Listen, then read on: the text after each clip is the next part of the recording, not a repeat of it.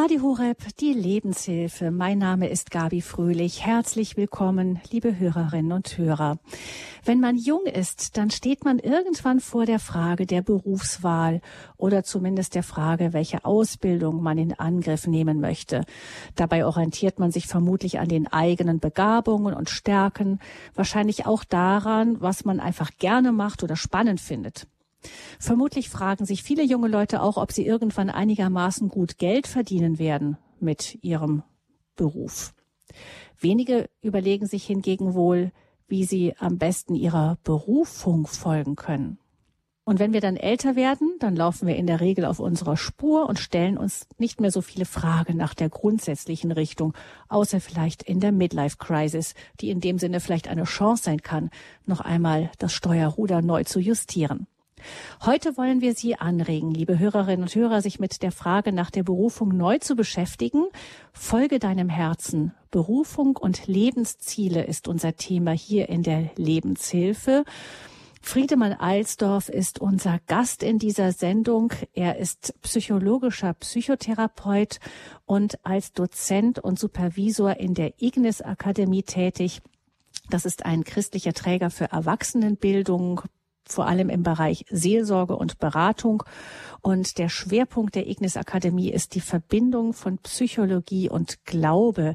Die Ignis Akademie sagt, wir glauben, dass mit Gottes Hilfe Leben besser gelingt und wir glauben, dass mit psychologischer Reflexion Glauben besser gelingt. Also eine Verbindung zwischen Psychologie und Glaube und genau da fällt das Thema Berufung und Lebensziele ja auch mit hinein. So begrüße ich ganz herzlich Friedemann Alsdorf. Herzlich willkommen, Herr Alsdorf. Ja, guten Morgen, Frau Fröhlich und guten Morgen an die Hörer.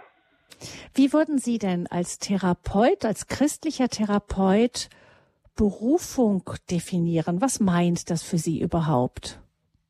Okay, Berufung ist etwas, was mehrere Aspekte hat. Also äh, zunächst einmal denken wir ja bei Berufung oftmals so an die alttestamentlichen Berufungsgeschichten, so an Mose oder äh, Josef oder Abraham. Ja, da ist so ein Überraschungsmoment enthalten und eine Heiligkeitserfahrung und oftmals so ein Gefühl, jetzt bin ich überfordert, das kann ich doch gar nicht und dann die Zusage der Hilfe Gottes.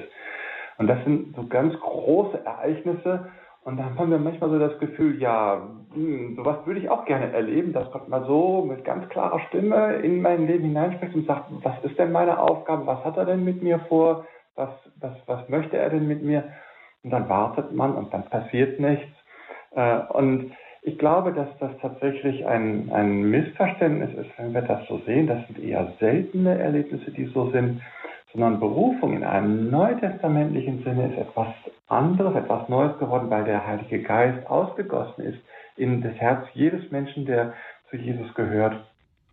Und äh, deswegen Gott uns alle auch beruft. Ja, Paulus schreibt das so schön an die äh, Korinther in seinem ersten Brief. Paulus an die Gemeinde Gottes in Korinth, die Geheiligten in Christus Jesus, die berufenen Heiligen. Also dann meint er schlicht und einfach alle, an die er hier schreibt. Also gehört jeder erst einmal dazu. Mhm. Also was ist dann, mhm. ich sage mal, steckt Berufung? ja auch das Wort Ruf da drin in dem Wort Berufung. Herr Alsdorf, ganz kurz, ja. Sie sind ein bisschen weit weg vom Mikrofon, vielleicht können Sie direkt den Mund an okay, den Kopfhörer direkt an den Lautsprecher setzen. Wir hören Sie etwas weit weg, genau. Okay, danke. Ähm, der, also der Ruf, ähm, genau, das steckt, mit dem Wort Berufung steckt ja auch das Wort Ruf drin. Also es braucht ja, ja. jemanden, der ruft. Genau. Genau. Also wenn wir jetzt mal in die Sprache des Neuen Testamentes hineinschauen, da, da ist dieses Wort Kaleo gebraucht, bei dem, also im Zusammenhang mit Berufung. Und Kaleo heißt immer der Ruf, das Rufen, meistens eines Rang höheren zu einem Rang niedrigeren. Mm, und wenn wir mal dieses Wort Kaleo anschauen, hat das drei Bedeutungen. Das finde ich sehr spannend. Zunächst einmal ist Kaleo, also dieses Berufen Gottes, Ruf in eine neue Beziehung. Das heißt also, ich rufe jemand in größere Nähe zu mir. Ich sage, Gabi oder Friedemann. Äh, und dann sage ich, komm doch mal. Äh, ich möchte gern Gemeinschaft mit dir haben. Ich möchte mich mit dir austauschen. Äh, ich möchte dir begegnen. Das steckt als erste Wortbedeutung einmal in diesem Wort Kaleo, das Rufen Gottes an uns drin. Wir haben oftmals beim Berufen so das Gefühl, ja, jetzt biete ich Gott meine Hände und meine Füße an. äh, dass er mit denen was machen kann. Aber als erstes möchte Gott unser Herz äh, haben und mit uns und uns begegnen und uns nah sein. Und dazu ruft er uns in seine Nähe. Das ist die erste Bedeutung. Dann gibt es eine zweite Bedeutung, Kaleo, und das heißt nennen.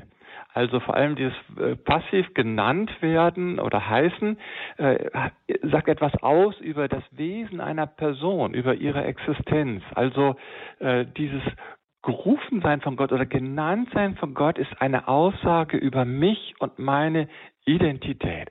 Äh, dieses gerufen werden hat schöpferische Kraft. Wir werden dadurch zu einem neuen, zu einer neuen Kreatur. Also eine Existenz, die ich von Gott erhalte als Berufener. Ich bin ein Königssohn oder Königstochter. Das werde ich nicht äh, durch mein Bemühen oder durch meine guten Werke oder sowas, sondern weil Gott mich hineinruft in diese Sohnschaft oder in diese Tochterschaft, in diese neue Identität als äh, als Christin oder als Christ, als jemand, der zu seiner Familie gehört. Das heißt, das heißt das muss man auch mal ja? Mhm. Ich muss dann auch mal Vergangenes loslassen und offen werden für das, was hat denn Gott Neues in mein Leben hier hineingesprochen. Einfach mal als, als, als bedingungslose Zusage von seiner Seite her. Also der Spiegel, in dem ich mich wirklich erkennen kann, ist nicht die Bauchnabelschau, sondern ist eigentlich die, das Antlitz Gottes äh, in seiner Gegenwart. Da erfahre ich mich so, wie Gott mich wirklich auch sieht und wie ich bin. Das heißt, es geht erstmal auch um sich ein neues Bewusstwerden der eigenen Identität überhaupt, die mit dem Ruf Gottes zu tun hat. Genau. Genau, ja, also mit diesem, mit diesem Anruf, mit diesem Ansprechen Gottes äh, nimmt er, will er nicht nur seinen Wunsch nach Nähe zu mir ausdrücken, sondern er spricht mich eben auch an, äh, als sein Kind, äh, als der, der zu ihm gehört, als in dem, in dem er ganz bestimmte Dinge auch sieht, in die er hineingelegt hat. Es ist meine Existenz, die hier genannt ist, mein Wesen, äh, meine Identität. Also so wie ich ins Leben gerufen wurde wer genau. ich überhaupt bin, ins Dasein. Ah, das heißt, zunächst mal hat das gar nichts mit Tun zu tun, Berufung. Man hat ja immer das Gefühl, ich, die Berufung mache ich irgendwie, also ich muss was tun. Ich werde dazu berufen, etwas Bestimmtes zu tun. Mhm. Mhm. Also das ist die dritte Bedeutung. Es gibt tatsächlich diese, also äh, erstmal in die Nähe rufen, dann genannt werden oder heißen.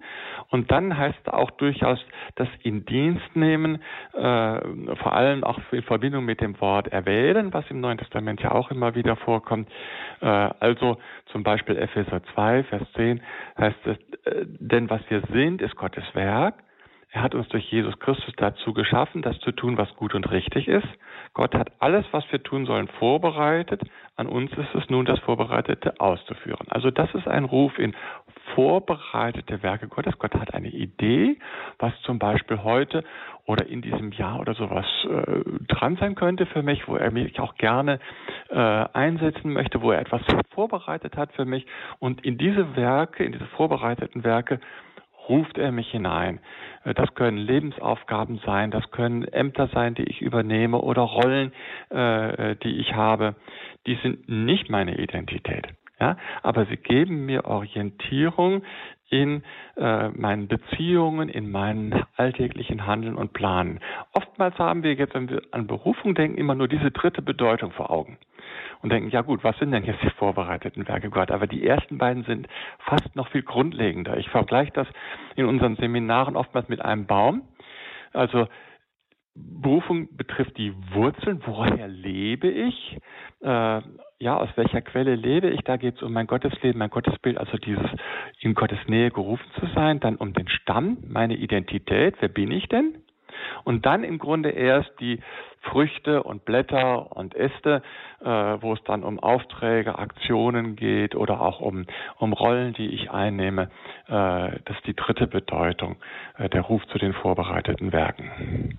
Und ich glaube, das macht auch die Priorität deutlich. Das Wichtigste ist natürlich gut verwurzelt zu sein und eine gute Identität als Kind Gottes zu haben. Alles andere äh, entsteht dann daraus, ja. Und wenn wir dann mal tatsächlich im Alltag einen Misserfolg erleiden, wenn wir mit einem Projekt scheitern, was wir als Gottes Ruf wahrgenommen haben an uns, dann stellt das aber unsere Identität und unsere Wurzeln nicht in Frage. Und die tragen dann und halten weiter. Das ist also diese ähm, Berufung in, in das Werk hinein, für das Gott genau. uns vorgesehen hat oder das Gott auch für uns vorgesehen hat. Wir kommen gleich noch darauf zu sprechen, was der Unterschied ist, ob wir so arbeiten oder eben ohne uns diese Frage überhaupt jemals gestellt zu haben. Also was das bedeuten kann, eben in seiner Berufung zu stehen mit seinem Lebenswerk oder eben irgendwas zu tun, ja. Aber dann mhm. ist also, ist das dann etwas, Berufung dann etwas, das dann damit abgeschlossen ist, Herr Alsdorf? Ja, das ist ja dann, glaube ich, schon deutlich, dass das ein lebenslanger Vorgang ist. Das heißt, dieses, dieser Ruf in Gottes Nähe hinein, der Ruf, äh, das Genanntwerden in unserer neuen Existenz als Gottes Kinder, äh, das ist ja etwas, was permanent eigentlich unseren Alltag äh, prägt und verändert und, und weiterführt. Insofern hat Martin Buber, der bekannte jüdische Religionsphilosoph, das mal so schön auf den Punkt gebracht, sagt, jeden Morgen ist eine neue Berufung. Das heißt, jeder Morgen äh, ruft mich neu in Gottes Nähe, ruft mich neu in meine Identität und stellt wieder neu diese Frage nach vorbereiteten Werken. Hm, das ist überhaupt kein äh, Vorgang, der jetzt sagen wir zu einem bestimmten Lebensalter äh, alleine gehört. Sie haben gerade so gesagt, als junger Mensch, der sich in seiner äh, in seiner Berufsorientierung äh, befindet, ist das natürlich eine spannende Frage. Was hat Gott denn mit mir vor? Wo liegen denn meine Gaben und Möglichkeiten? Da werde ich auch nachher noch was dazu sagen. Äh, aber für mich zum Beispiel, der jetzt drei Jahre vor dem Ruhestand steht, wird es natürlich wieder eine Frage geben. Was hat der Gott im Ruhestand mit mir vor? Habe ich noch nicht beantwortet. Äh, bin ich sehr gespannt, was da noch kommt. Aber das ist immer die dritte Dimension, die vorbereiteten Werke. Die beiden anderen, die bleiben tagesaktuell. Okay. Also die Berufung in so einer Art äh, mehrfachen Schritt. Einmal das, die Berufung in die Beziehung, dann die Berufung in die Identität, dann in einem nächsten Schritt die Berufung Gottes zu Lebensaufgaben, Ämtern, Rollen und dann mhm. zu diesem der Berufung einfach ähm, in der Beziehung jeden Tag, jeder Morgen ist eine neue Berufung mit dem Zitat von Martin Buber. Ja, mhm. Mhm. wir haben in den Titel dieser Sendung auch genommen das Thema Folge deinem Herzen.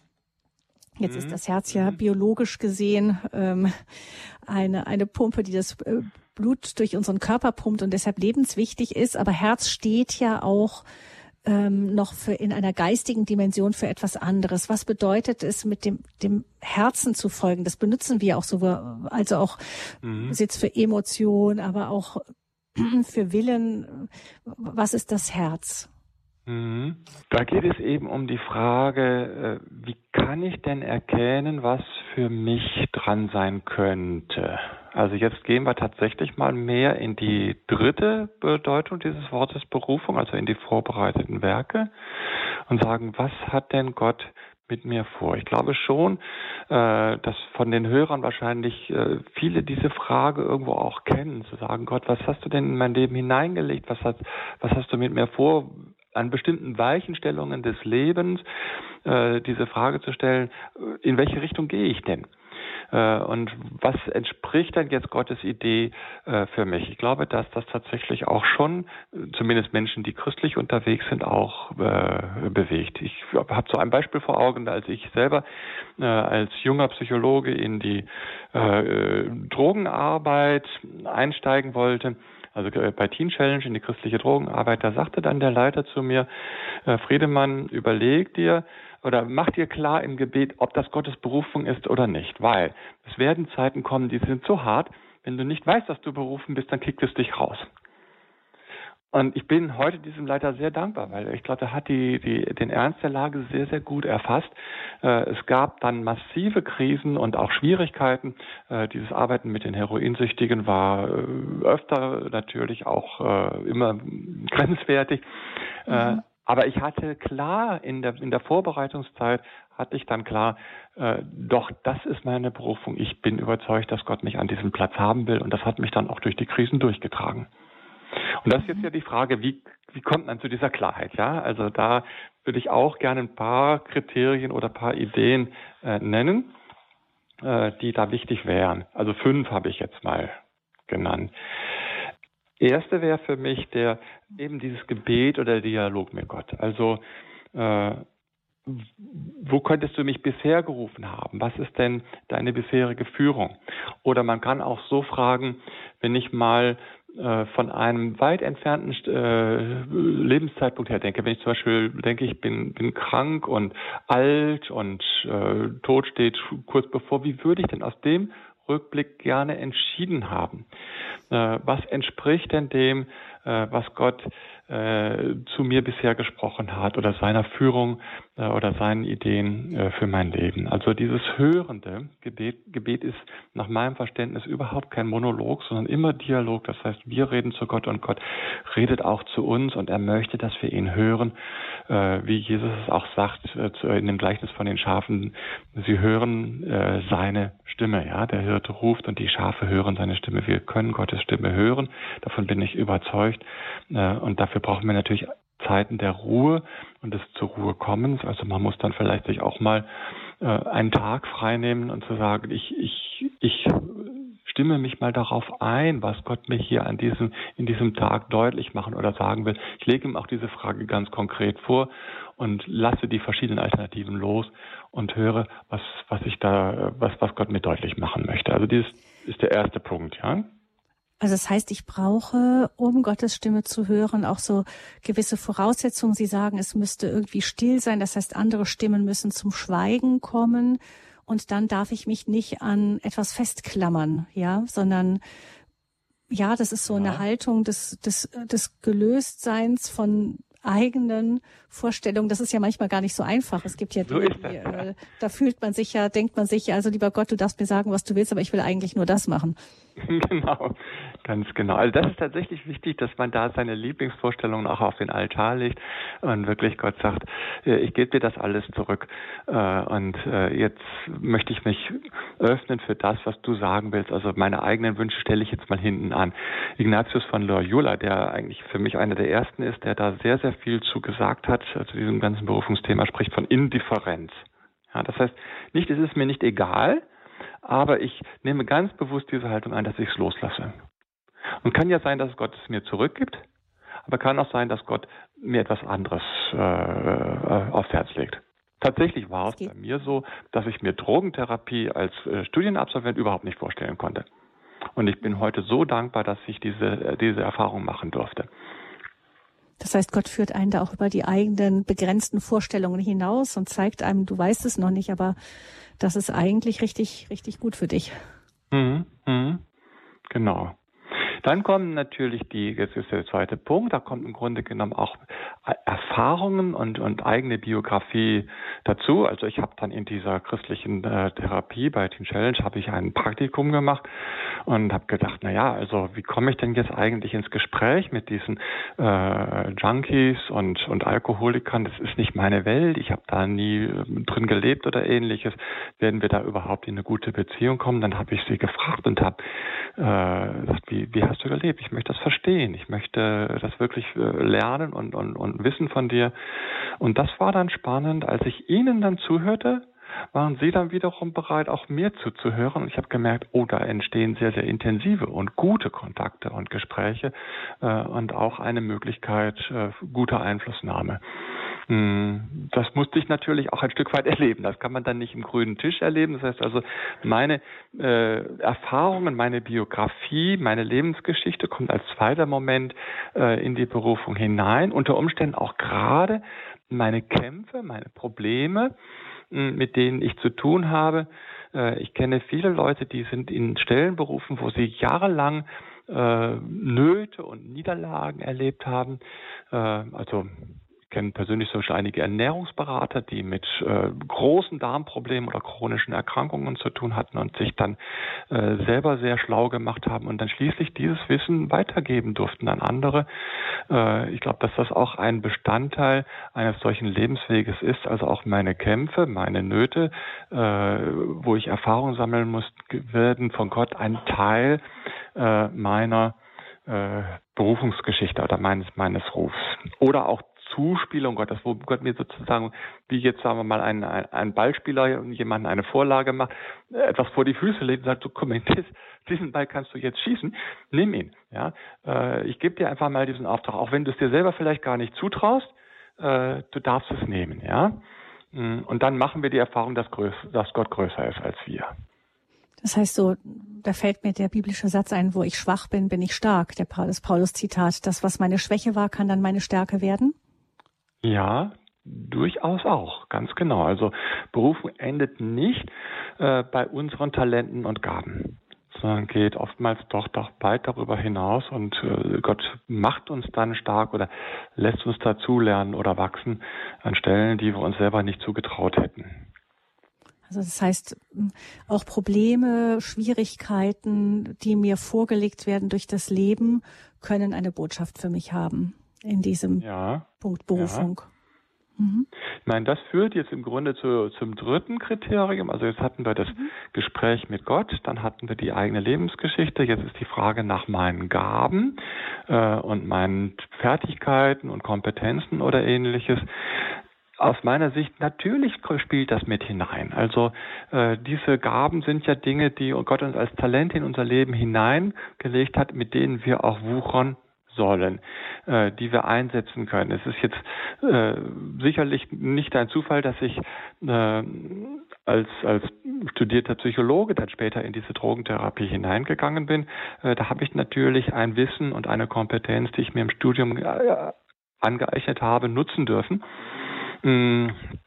Und äh, da ist es gut, sich einmal, ohne jetzt irgendwelches falsches Selbstlob, einmal Gedanken zu machen, was kann ich denn gut, was liegt mir, was mache ich gern, was, äh, was passt denn zu mir, wo kriege ich auch von Leuten eine positive Rückmeldung, dass sie das schätzen. Auch das äh, kommt hinein, wobei jetzt eben diese Einschränkungen, die wir gerade hatten, äh, meine Gaben sind nicht alles, was ich tun kann im Reich Gottes. Ja, sondern es gibt eben durchaus auch Bereiche, wo Gott mich entgegen meiner vermeintlichen Kompetenz und äh, Gaben ruft äh, und mich dann in meiner Schwachheit sozusagen leiten, fördern, unterstützen äh, und ähnliches will. Das gibt es durchaus auch. Also quasi. Manchmal. Mhm. Mal, ja, eigentlich ist es ja so, Entschuldigung, dass man sich so, ja. mir fällt da was Konkretes ein, dass man sich so ähm, ähm, nicht zutraut, manche Dinge nicht. Es gibt viele Menschen, die sagen, sie waren sehr schüchtern und sie hatten ja. eigentlich die Gabe zu sprechen, aber sie haben sich das einfach gar nicht zugetraut und haben gedacht, ich kann das eh genau. eh nicht. Ja, ja. Und die sind natürlich dann sehr verängstigt und sehr herausgefordert, aber genau indem man dann in die Angst hineingeht und sagt, gut, wenn Gott das jetzt von mir will, dann mache ich das mal, äh, dann auch daran gewachsen sind. Äh, und das dann erlebt haben, dass es auch anders geht, als sie sich selber zugetraut haben. Das kann ich tatsächlich auch von mir selber sagen, dass ich in viele Bereiche reingekommen bin, die ich mir nie zugetraut hätte, wo Gott einfach gesagt hat, das lege ich dir jetzt vor die Füße und fordere dich heraus, stell dich dem, ja. Und sag, Gott, das traust du mir zu, ich mir nicht, ja. Äh, gut.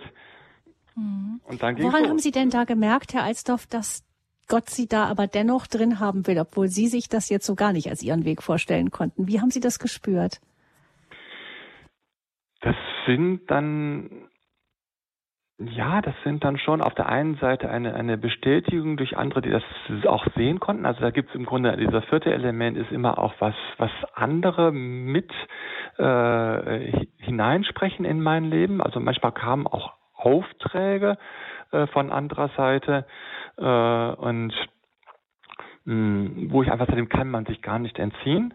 Und dann auch eine Freude, das ist das, das, ist das fünfte, das greifen wir schon fast ein bisschen voraus, in meinem Herzen zu sagen, doch, ich finde das sinnvoll. Ich, äh, obwohl ich so viel Angst habe und obwohl äh, ich tausend Tode sterbe, ich, ich, ich stelle mich dem, weil ich es einfach gut und richtig finde. Also ich weiß, dass wir, äh, zum Beispiel war ich schon im, im Ignis Vorstand äh, schon Jahre drin. Dann wurde unsere Studienleitung krank und zwar äh, ist völlig ausgefallen dann. Und es stellte sich plötzlich die Frage, wer leitet denn jetzt das Studium, was wir damals noch hatten?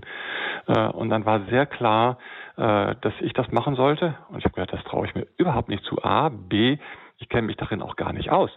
und, und mh, mm, es war trotzdem von, von, von allen, war die Bestätigung und es war auch dann in meinem Herzen so, dass ich sagte, okay, das ist jetzt eine riesen Herausforderung, aber äh, ich glaube, äh, es passt und ich, ich mache es auch gerne und ich kümmere mich um diese Studenten und darum, dass das Studium zu einer staatlichen Anerkennung kommt äh, und ähnliches. Und es ist dann auch mit vielen, vielen Abenteuern und Schweiß und äh, manchen Tränen auch wirklich gelungen.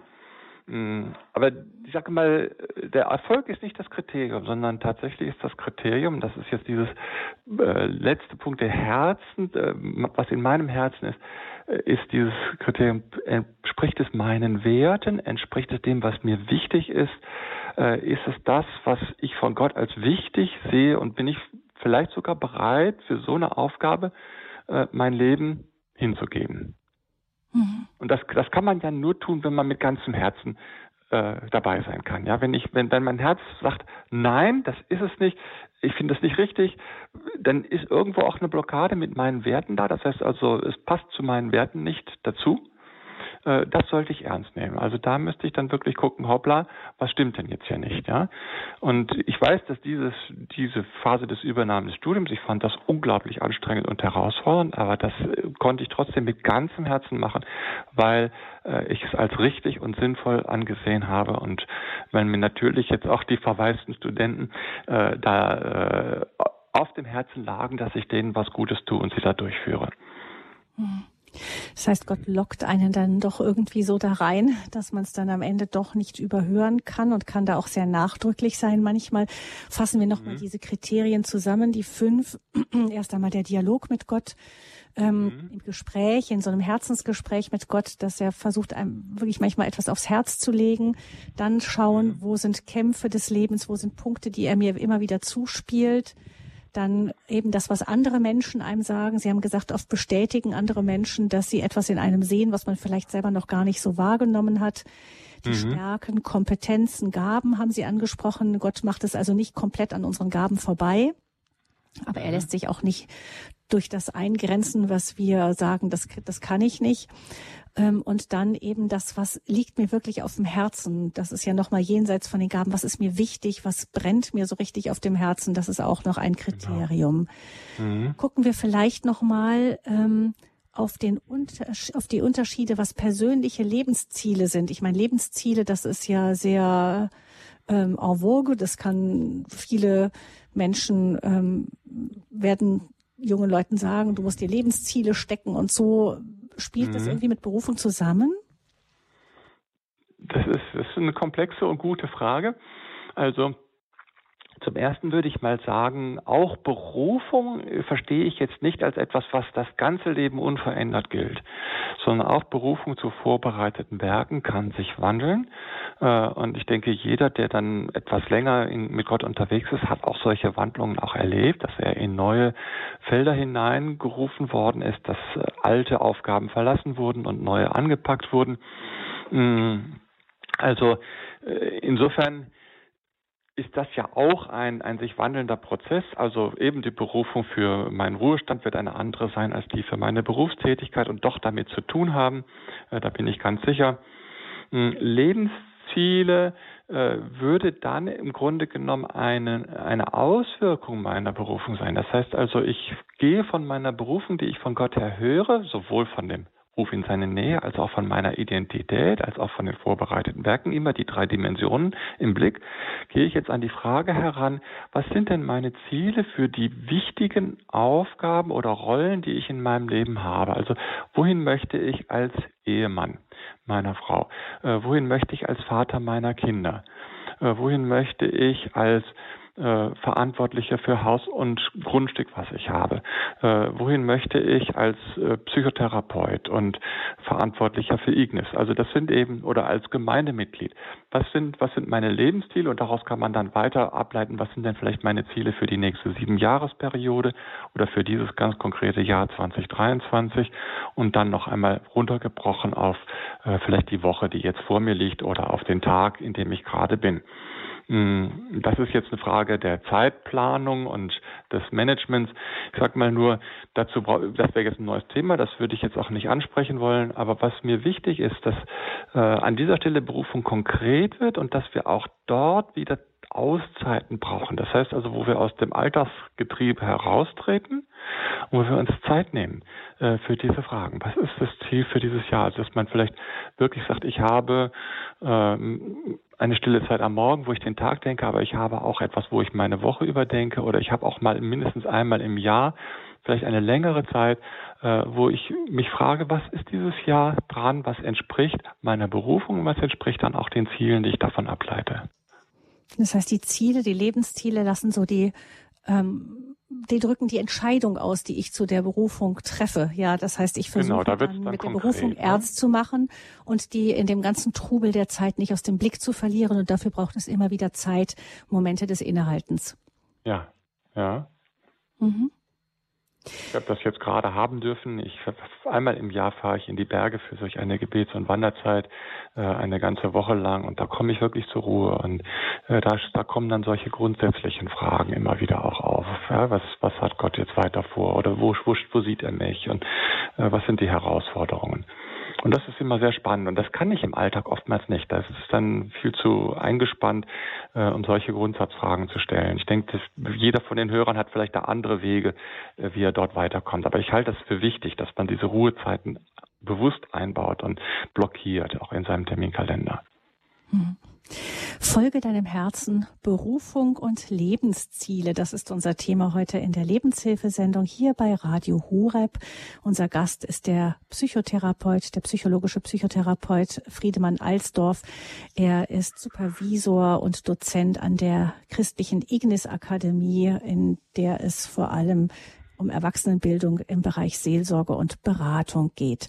Und Sie, liebe Hörerinnen und Hörer, können sich jetzt gerne auch in diese Sendung mit einschalten. Sie können gerne Fragen an Herrn Alsdorf zum Thema Berufung und Lebensziele stellen unter der Nummer 089 517 008 008. Die Nummer zur Lebenshilfe mit dem Thema Berufung und Lebensziele ist 089 517 008 008. Und Ihre Fragen an Herrn Alsdorf sind uns herzlich willkommen. Wir wollen dann gleich auch noch mit Herrn Alsdorf weitersprechen über Fragen wie, wie sieht es denn aus, wenn ich in meiner Berufung stehe oder woran merke ich, dass ich nicht meiner Berufung folge?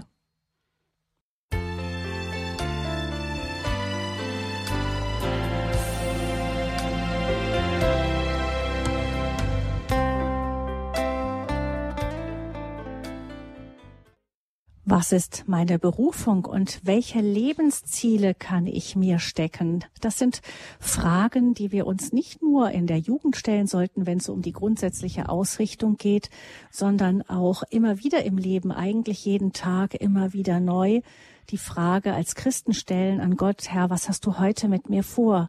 Was ist heute meine Berufung für diesen Tag?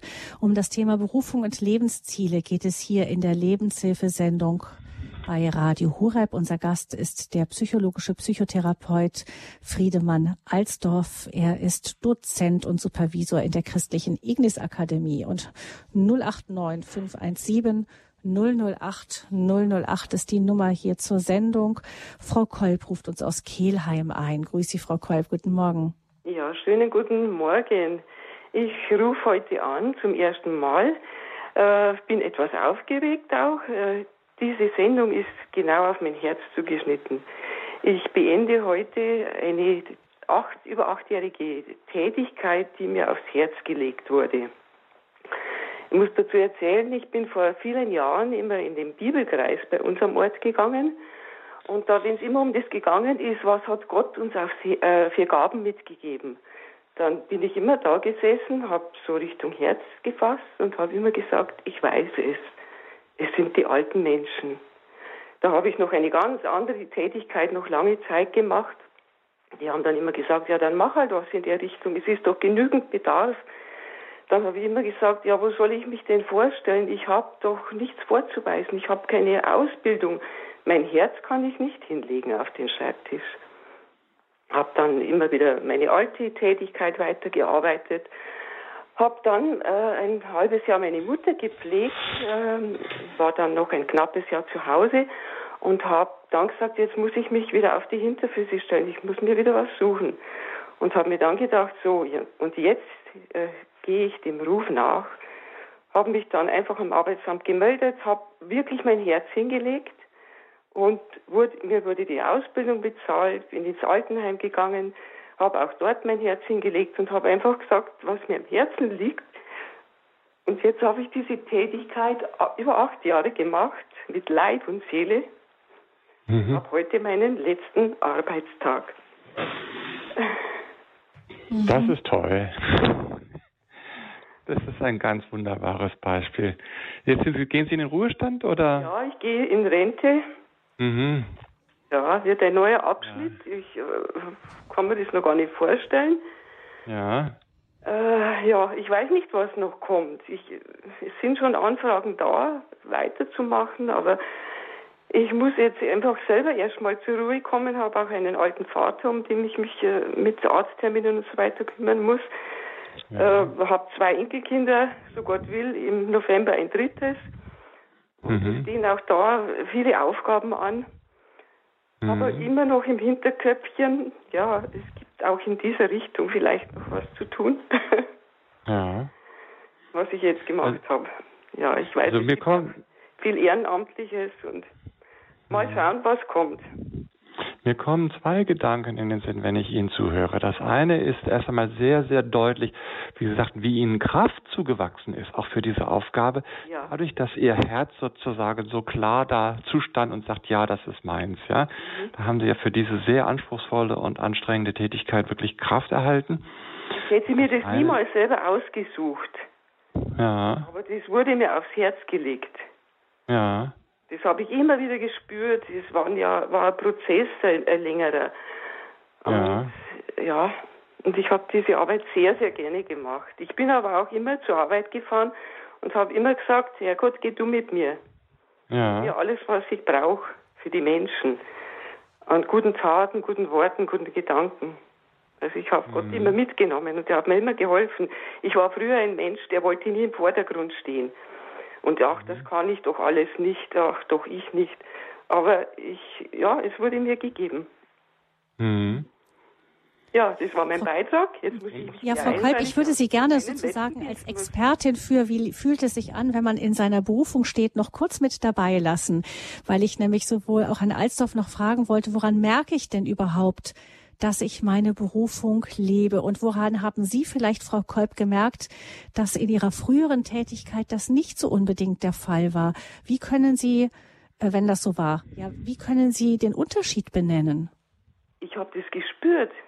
Ich saß ja immer da in dem Bibelkreis und habe meine Hand Richtung Herz gelegt und habe gesagt, obwohl ich, ich habe es mir nicht ausgesucht, aber ich habe das gespürt.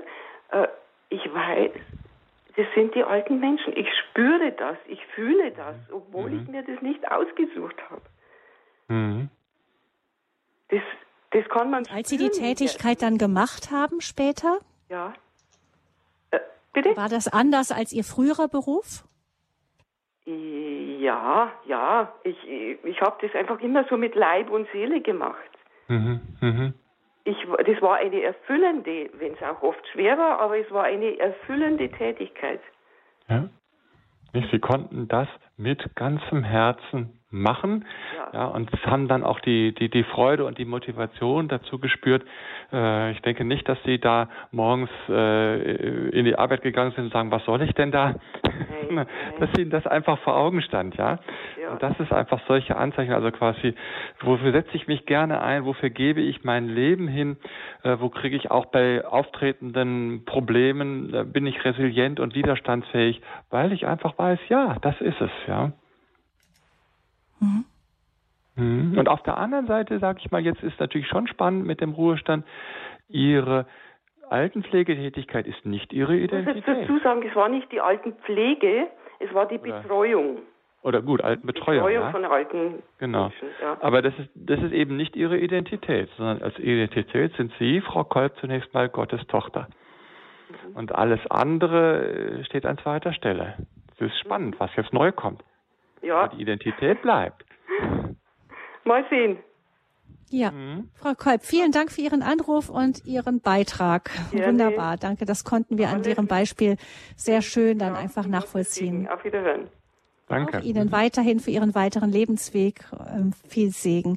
Vielleicht möchten Sie noch kurz ergänzen, Herr Alsdorf. Wir hatten eben so Kriterien. Daran spüre ich, dass es meine Berufung ist. Wie fühlt sich's denn an, wenn man nicht in seiner Berufung steht, bevor wir zum nächsten Hörer weiterkommen? Mhm. Also ich, ich würde das mal mit dem Wort des Gewissens, das Gewissen ist natürlich ein komplexer Begriff, da äh, die, die Philosophen, auch die Psychologen unterhalten sich da viel drüber, äh, deutlich machen, aber unser Gewissen schlägt an, wenn wir unserer Berufung nicht folgen. Also das Gewissen auch im Neuen Testament ist eigentlich der Ort, wo wir spüren, Entfernen wir uns von Jesus weg oder gehen wir zu Jesus mehr hin? Leben wir gemäß unseren Werten oder verstoßen wir dagegen äh, und dann fühlen wir uns entsprechend irgendwo auch unwohl, unausgeglichen, unstimmig. Mm, also ist für mich so ein, ein, ein schönes Beispiel die Geschichte vom reichen Jüngling, der dann zu Jesus kommt, was muss ich denn tun? Und Jesus sagt, es fehlt dir eigentlich nur noch eins, äh, verkauf dein Vermögen, gib's den Armen und dann komm und folge mir nach. Und dann heißt es einfach, in Matthäus 19, Vers 20, er, also der reiche Jüngling, ging betrübt davon, denn er hatte viele Güter. Also dieses Betrübtsein äh, ist eben auch etwas durchaus Emotionales, äh, das deutlich machen kann, irgendwas stimmt da nicht. Ich bin nicht äh, auf dieser Linie, die für mich jetzt wirklich die beste wäre. Hm, was könnte das denn sein? Wo, wo liegen meine Werte an anderer Stelle? Äh, ich möchte da mal hingucken und mal prüfen, vielleicht auch mit einem Gesprächspartner, wenn ich das nicht alleine herausfinde. Hm. Radio Horeb Leben mit Gott. Wir sprechen in der Lebenshilfe über das Thema Berufung und Lebensziele mit dem psychologischen Psychotherapeuten Friedhelm Alsdorf. Unser nächster Gast in der Sendung ist Herr Nagel. Alsmann, Entschuldigung. Friedemann Alsdorf. Als, Friedemann Alsdorf, ja. Ja. Mhm. Gut. Ähm, Herr Nagel ist der nächste Hörer. Grüß ja, Gott. grüß Gott, Frau Fröhlich. Guten Tag, Herr äh, Alsdorf. Mhm. Ich ähm, wollte fragen, ob ich bei euch eine Therapie machen kann. Das kann ich leider im Moment nicht anbieten, nee. Also da bin ich zu sehr herausgefordert als Leiter und Dozent und äh, Wo würden Sie denn raten, dass Hörer sich, die ja auch Was? aus verschiedensten Ecken kommen, sich hinwenden ja. können, wenn sie eine christliche Therapie suchen? Also es gibt eine, äh, ein, ein Dachverband für christliche Beratung in Deutschland, das ist ACC Deutschland, also ACC steht für Association of Christian Counselors, äh, also www.acc-deutschland.de, dort findet man Berater äh, und Therapeuten. Es gibt zweitens einen, äh, einen großen Dachverband C-Stab, also C-Stab für, für christliche Seelsorger, Therapeuten, Ärzte und Berater. C-Stab. Äh, beides kann man googeln und dann findet man äh, christliche Berater, Therapeuten oder ähnliches in seiner Nähe. Oder man sagt, okay, ich schaffe das gar nicht ambulant, ich brauche tatsächlich mal eine richtige Auszeit äh, und dann geht man in eine der christlichen Kliniken.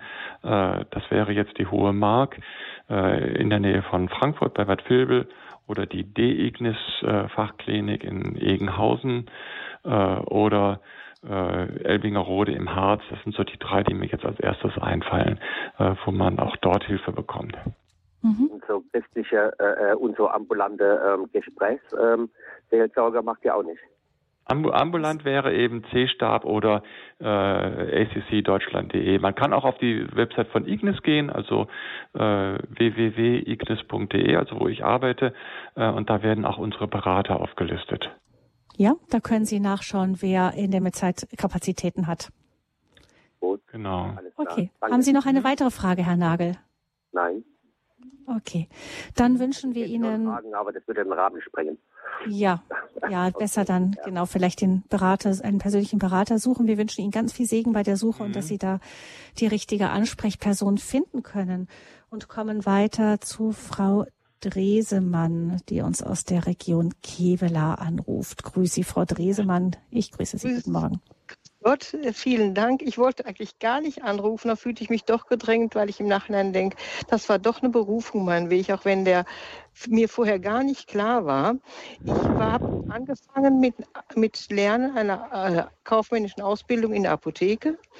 Äh, dann habe ich nur gedacht, wenn ich da immer so mir hochgerechnet, weil ich aus dem bäuerlichen Umfeld komme, äh, wenn ich da jetzt immer arbeite, von morgens bis abends, fühle ich mich da wohl. Ich war so traurig oft. Der Tag war um und äh, die Freude war nicht so da, obwohl ich das gerne gelernt habe.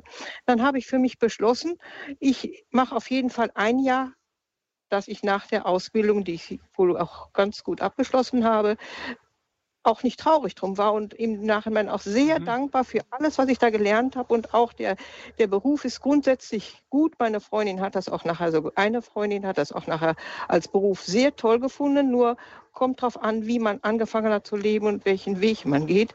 Und das wusste ich dann mhm. natürlich noch nicht. Ich habe dann Hauswirtschaft äh, weil ich dachte, ich möchte was haben, wo ich Freude dran habe. Und ich habe nur mhm, hochgerechnet, mhm. ich habe aber keine Freude. Und mhm. da war ich traurig. Und krank wurde ich dann auch in dem Jahr kniemäßig, wo ich dann sagte, ich bleibe ein Jahr, das ist immer wichtig. Man muss auch mhm. äh, Fuß fassen in dem Bereich. Ne? Mhm. Ja, weil, weil man, man weiß, was noch kommt, ob ich nachher, wenn ich Familie was habe, da zurück, wer weiß. Und mhm. war natürlich nicht ganz einfach, aber äh, mein Vater, das fand ich so schön, das musst du wissen. Das war für mich der kleine Segen, auch wenn das nicht, nicht der tolle Segen war, aber ich denke, man muss auch im Herzen immer da sein und das war mein Vater. Und äh, dann ging es weiter, Hauswirtschaft, dann äh, Ausbildung war dann auch nur ein Jahr notwendig, dann äh, war ich tätig. Wusste nachher auch noch nicht, aber nochmal eben zwischendurch so ein Weg ist auch nicht nur einfach. In der Fachschule vorher ein Jahr war ich, bevor ich eine berufliche einjährige Ausbildung gemacht habe zur Hauswirtschaftlerin ländlichen, äh, wurde mir dann am ersten Tag schon gesagt, wenn ich den Beruf hätte, würde ich hier nicht sitzen. Und das nicht nur einmal in, an einem Tag, sondern zehnmal ganz zu hm. Anfang. Das war also wirklich wie eine Lanze durchs Herz. Aber ich denke, komm, ich kann es nicht anders, ich mache es so. Ich habe halt kein Verständnis von anderen, aber ich verstehe mich auch nicht, aber es geht nicht anders für mich. Probiere es einfach aus. Wer nicht wagt, der nicht gewinnt, auch mit meinen ganzen Ängstlichkeiten. Mhm. Und dann unterm mhm. Strich habe ich die Meisterprüfung gemacht und unterm Strich bin ich nachher in ländliche Haushalte als Betriebshelferin, äh, ja, quasi Mhm. Mädchen für alles und mhm. war mein Segen. Ich habe mich wunderbar wohl gefühlt und das war mhm. eine Freude und ja. Mhm. Aber nicht mhm. einfacher Weg, aber immer auch mit dem, die Hochrechnung bei mir im Verstand und das Herz dabei. Na gut, im Glauben, natürlich wankt man dann, wenn man immer Gegenwind bekommt. Nicht von allen, aber von vielen. Und da muss man schon als kleines Kind schon quasi anfangen, versuchen, bei sich zu sein. Und das ist schwer.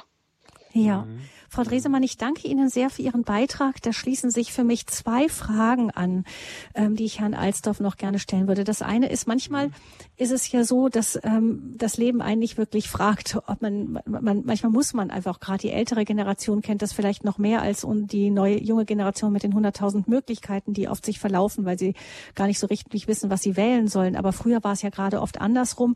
Da gab es keine große Frage. Da gab es einen Betrieb, der wurde übernommen. Punkt. Ähm, oder auch eine Hausfrau, die dann heiratete, Kinder bekam, die wurde auch nicht äh, groß gefragt, ob sie jetzt vielleicht Lehrerin werden könnte oder so. Oder da war ein Betrieb, da musste mitgearbeitet werden.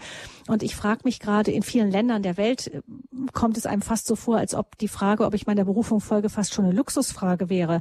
Ähm, kann es auch sein, dass manchmal Gott einfach durch die Lebensumstände, die einfach so sind, wie sie sind, einfach sagt, das ist jetzt dein Platz und es darf auch mal gut sein?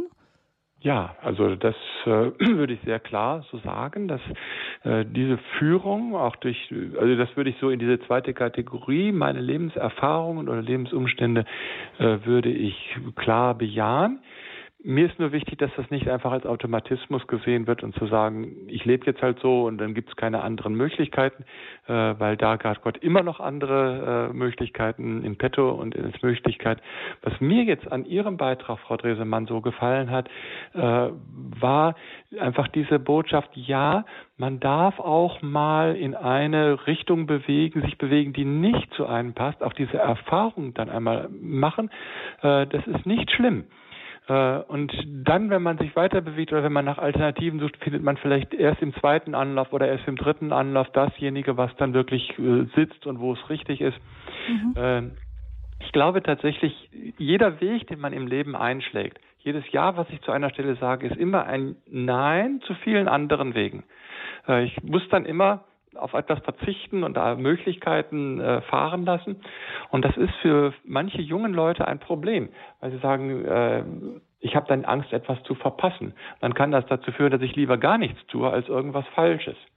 Und da würde ich wirklich sagen, nur ein, nur ein fahrendes Boot lässt sich steuern und nur wenn ich Ziele habe, wehen auch für mich günstige Winde. Das heißt also im Unterwegssein kann ich feststellen, passt es oder passt es nicht. Und es ist in meinen Augen gar nicht schlimm, wenn man in dem Wunsch, Gott zu folgen, auch einmal eine Weile in die falsche Richtung geht, weil man sich geirrt hat und das dann aber auch merkt und sagt, okay, und wie könnte jetzt die richtige Richtung oder eine besser passende Richtung aussehen?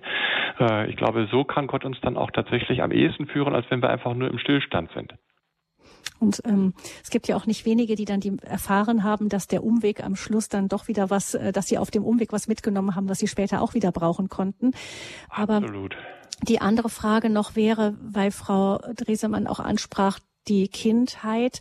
Können denn Eltern Kindern irgendwie helfen, ähm, ihre Berufung und Lebensziele besser ins Auge zu fassen? Gerade es ist ja wirklich herausfordernd, weil alles so schwimmt und es so tausend Möglichkeiten zu geben scheint, die sich auch ständig verändern. Also sich in dieser Vielfalt zurechtzufinden, ist ja auch wirklich eine Aufgabe für die jungen Leute.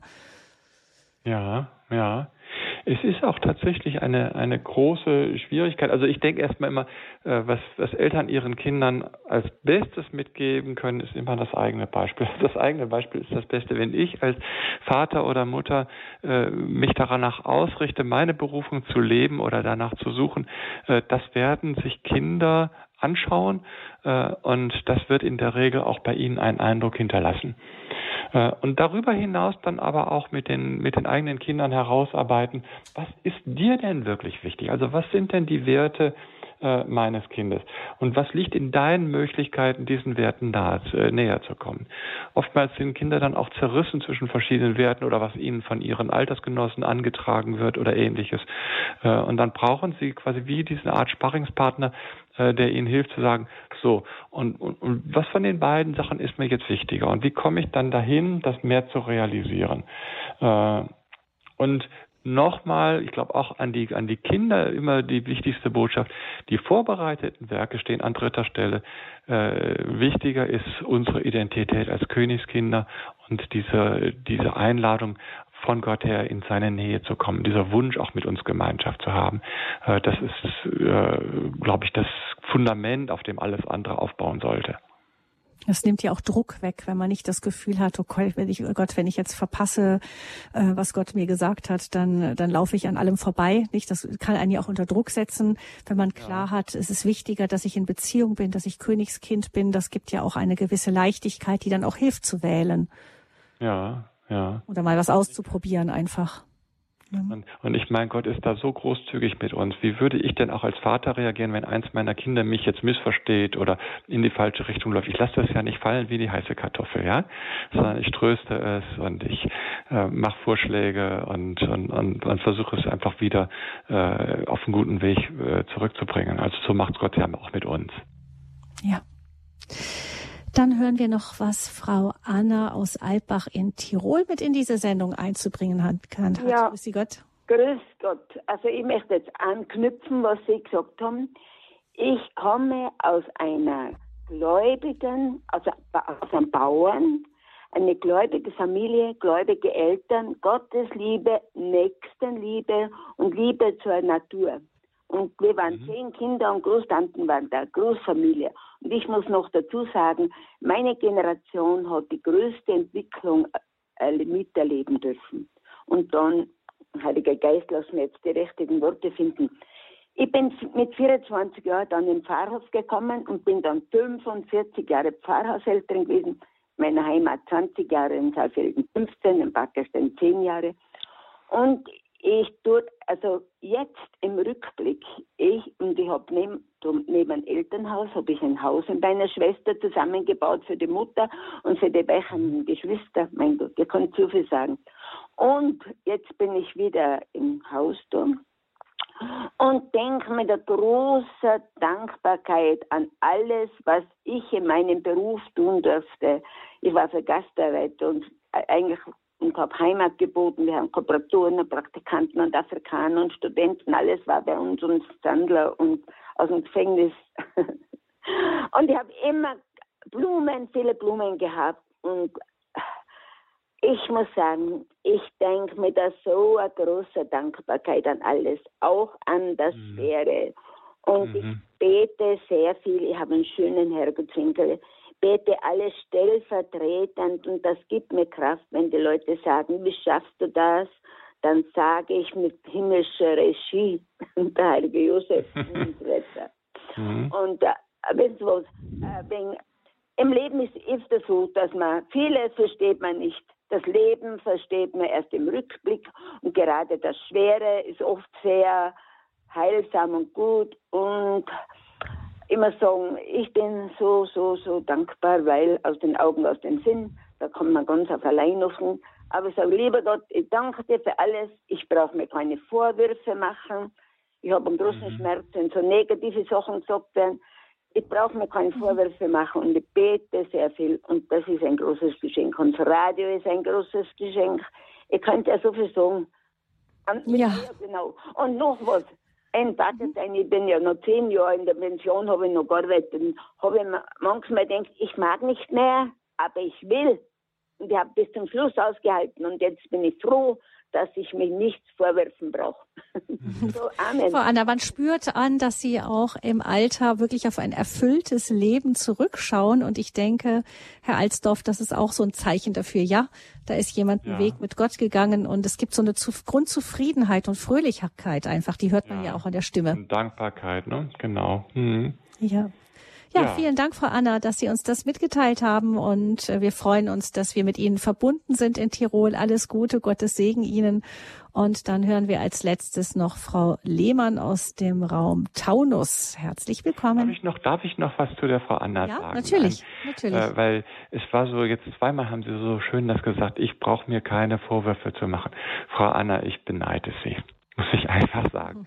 Ich bin nicht in der Situation, wo ich das von mir sagen könnte. Also es gibt auch äh, Phasen meines Lebens, wo ich mich verrannt habe und wo ich was falsch gemacht habe. Und ich kann mir schon auch Vorwürfe machen. Da gibt es Gründe dazu. Äh, ich weiß auch nicht, warum ich oder andere Menschen da einen so hohen Preis für diese Fehler bezahlt haben. Aber das mussten wir. Aber eines weiß ich, es steht alles unter der Vergebung Gottes und Gott gibt immer wieder den Raum für einen Neuanfang. Und wichtig ist, glaube ich, dass wir denselben Fehler nicht zweimal machen, sondern dass wir dann aus daraus lernen. Auch das ist ein Teil der Berufung und der Führung. Äh, manchmal ja, haben wir Vorwürfe, die wir an uns machen, aber wir dürfen uns dann unter dieser Zusage der Vergebung wirklich bergen und uns darauf stellen. Vielleicht auch noch wichtig, das zu erwähnen, weil ja die Angst davor, Fehler zu machen, uns oft blockiert und wir dann eben gar nichts mehr tun, weil wir einfach Angst haben, was falsch zu machen. Ich merke das auch in unserer heutigen Zeit. Die Menschen haben große Mühe, Verantwortung zu übernehmen weil, ähm, weil Verantwortung, wenn man einen Fehler macht, oft wirklich drastische Konsequenzen hat. Man sieht das ja bei Politikern, die vielleicht einen Fehler gemacht haben oder so. Also so schnell ähm, hat man die ganze Presse gegen sich und ähm, wird ganz schnell wegbefördert, damit man nicht dem ganzen Ansehen schadet oder so. Das heißt, wir haben im öffentlichen Leben viele Beispiele dafür, dass ein Fehler, ähm, der einem einfach auch passieren kann, dazu führen kann, dass man ähm, drastische Konsequenzen zu befürchten hat. Vielleicht deshalb wichtig zu sagen, bei Gott ist es nicht so. Fehler sind für Gott an sich nicht das Hauptproblem. Ja, Amen, wirklich. Mhm sondern wenn wir einen Fehler machen, können wir zu Gott immer wieder umkehren und sagen, und es ist besser, mal etwas zu tun. Würden Sie dem zustimmen, Herr Alsdorf, auch mit dem Risiko, dass es falsch sein könnte, statt da zu sitzen und zu sagen, das könnte falsch sein, das lasse ich mal lieber bleiben? Ja, also ganz, ganz sicher. Ich glaube, es ist viel wichtiger, dass wir aus der Vergebung heraus und aus der Gnade heraus zu leben lernen, als dass wir auf unser eigenes alles richtig gemacht haben oder gerecht, gerecht zu sein äh, bauen. Das mhm. ist immer eine wackelige Angelegenheit. Ja. Gut, ähm, danke schön auch für diesen Punkt noch, der auch nochmal wichtig war anzusprechen in dem Zusammenhang. Aber vielleicht kommen wir doch nochmal zu dem ähm, Punkt, das nochmal zusammenzufassen, was wir jetzt über Berufung gehört haben. Also ich fasse vielleicht noch mal ganz kurz die Punkte am Anfang zusammen. Es gibt verschiedene ähm, ja, Etappen oder, oder man könnte sagen auch Ebenen von Berufung. Berufung in die Beziehung zu Gott, Berufung in unsere Identität, Berufung zu einem Lebensaufgabe oder Ämtern, Rollen, Berufung in den Tag hinein. Jeder Tag bringt kleine Berufungserlebnisse und dafür, ähm, um das immer wieder zu hören, neu zu hören, Herr Alsdorf, vielleicht zum Schluss nochmal die Zusammenfassung. Was ist Ihnen da wichtig? Ja, also als, als Hilfen jetzt gerade für diese, äh, diese Ebene der vorbereiteten Werke, der Dialog mit Gott, ihn wirklich zu fragen und auch zu erwarten, dass er zu uns reden möchte und uns führen möchte. Ich glaube, das ist wirklich auf Gottes Herzen. Zweitens, dann auch mal die Würdigung der eigenen Kämpfe im Leben, aber auch der Zuspielungen von Chancen und Möglichkeiten, die ich erhalten habe. Was ist daran Hinweis auf Berufung? Drittens, was hat Gott durch andere Menschen in mein Leben hineingesprochen? Das heißt ja nicht, dass man allem folgt, was andere einem sagen, aber wo man spürt, doch da hat Gott mich ermutigt oder mir eine Richtung aufgezeigt, das ja. Viertens, welche Gaben, Stärken, Kompetenzen hat Gott in mein Leben hineingelegt, mit denen ich auch wuchern soll, mit denen ich etwas tun soll. Äh, und fünftens, was sind denn meine Herzenswünsche, wo geht mein Herz auf, äh, bei welchen Personengruppen zum Beispiel, also jetzt waren ja die alten Menschen erwähnt, es kann auch was ganz anderes sein, oder bei welchen Tätigkeiten, äh, weil diese Freude, die in meinem Herzen entsteht, ist etwas, was Gott, was von Gott in mich auch hineingelegt wurde, was Gott ganz bewusst auch nutzt, um mich dahin zu ziehen und zu locken äh, zu dem, was er an vorbereiteten Werken für mich hat. Aber niemals die beiden anderen Aspekte der Identität und des Wunsches Gottes, uns in seiner Nähe zu haben, aus den Augen verlieren. Wunderbar. Vielen herzlichen Dank, Herr Alsdorf, zu dieser Sendung mit dem Thema Folge deinem Herzen, Berufung und Lebensziele. Wenn Sie einen christlichen Therapeuten oder eine christliche Klinik suchen für die seelische Themen, Psychotherapie, dann können Sie beim Hörerservice auch in Kürze anrufen. Lassen Sie uns bitte nach der Sendung noch ein paar Minuten, um alles korrekt einzustellen. Und Sie können dann anrufen unter der 08328 921 110 beim Hörerservice von Radio Hureb, um sich ähm, die Internetseiten geben zu lassen oder auch die Namen der Kliniken, unter denen Sie eben Hilfe bekommen können, wenn Sie eine solche brauchen und speziell einen christlichen Therapeuten suchen. Nochmal die Nummer vom Radio Hureb Hörerservice 08328 921 110. In der Sendung Lebenshilfe morgen ist unser Gast Schwester Theresa Zukic. Wir haben den internationalen, den allgemein internationalen Tag der Vergebung. Morgen auch finde ich an sich schon spannend genug, dass es einen solchen äh, globalen Tag der Vergebung gibt. Schwester Theresa Zukic spricht dann über das Thema, die Seele braucht mehr als Pflaster von der heilenden Kraft der Vergebung. Denn Vergebung ist ja nicht nur heilsam und befreiend für den, dem vergeben wurde, sondern auch für den, der vergibt. Also gerne morgen die Lebenshilfe mit Schwester Theresa Zukic einschalten. Sie ist bekannt geworden als die Skateboardfahrende Nonne, ist Autorin und Leiterin der kleinen Kommunität der Christ Geschwister Jesu. Also morgen 10 Uhr in der Lebenshilfe. Ich freue mich, wenn Sie auch dann einschalten oder überhaupt, wenn Sie mit dabei bleiben hier bei Radio Horeb. Mein Name ist Gabi Fröhlich. Ich übergebe gerne wieder jetzt an die Kollegen im Studio München und verabschiede mich ganz herzlich mit einem großen Dankeschön von Friedemann Alsdorf. Herzlichen Dank, Herr Alsdorf, für heute. Herzlichen Dank, Frau Fröhlich. Und alles Gute für die Zuhörer. Gottes Segen.